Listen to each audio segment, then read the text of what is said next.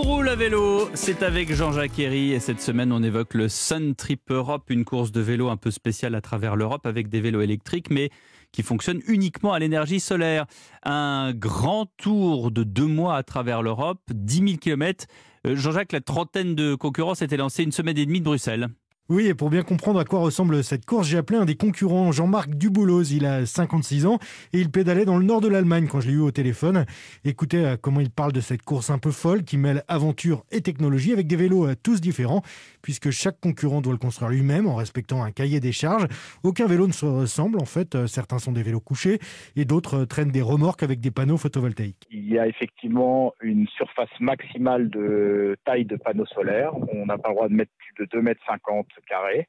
Et ensuite, sur le moteur, il y a aussi une puissance maximale.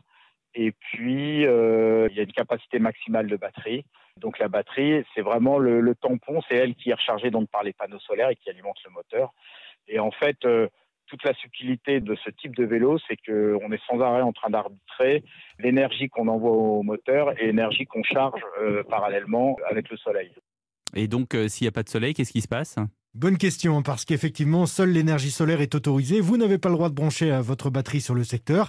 Et si les grosses journées de soleil, vous pouvez parcourir jusqu'à 400 km, eh bien, quand il est absent, la course change tout de suite d'aspect. Eh ben, il se passe que c'est la galère totale, mais ça fait partie du jeu. C'est-à-dire que là, euh, notre batterie, elle est vite à plat, que ça charge pas du tout avec les panneaux, et que du coup, on fait tout au mollet, ou avec, euh, on met euh, X watts, mais très peu de watts dans le moteur, pour consommer le minimum. Et du coup c'est éreintant. Et, et là euh, si on arrive à faire 100 km dans la journée c'est le bout du monde. Et euh, à même pas 10 km heure de moyenne. Enfin bon c'est vraiment là ça devient euh, enfin c'est terrible. Et forcément tous les concurrents savent que sur deux mois de course il y a de très fortes chances de devoir en passer par là.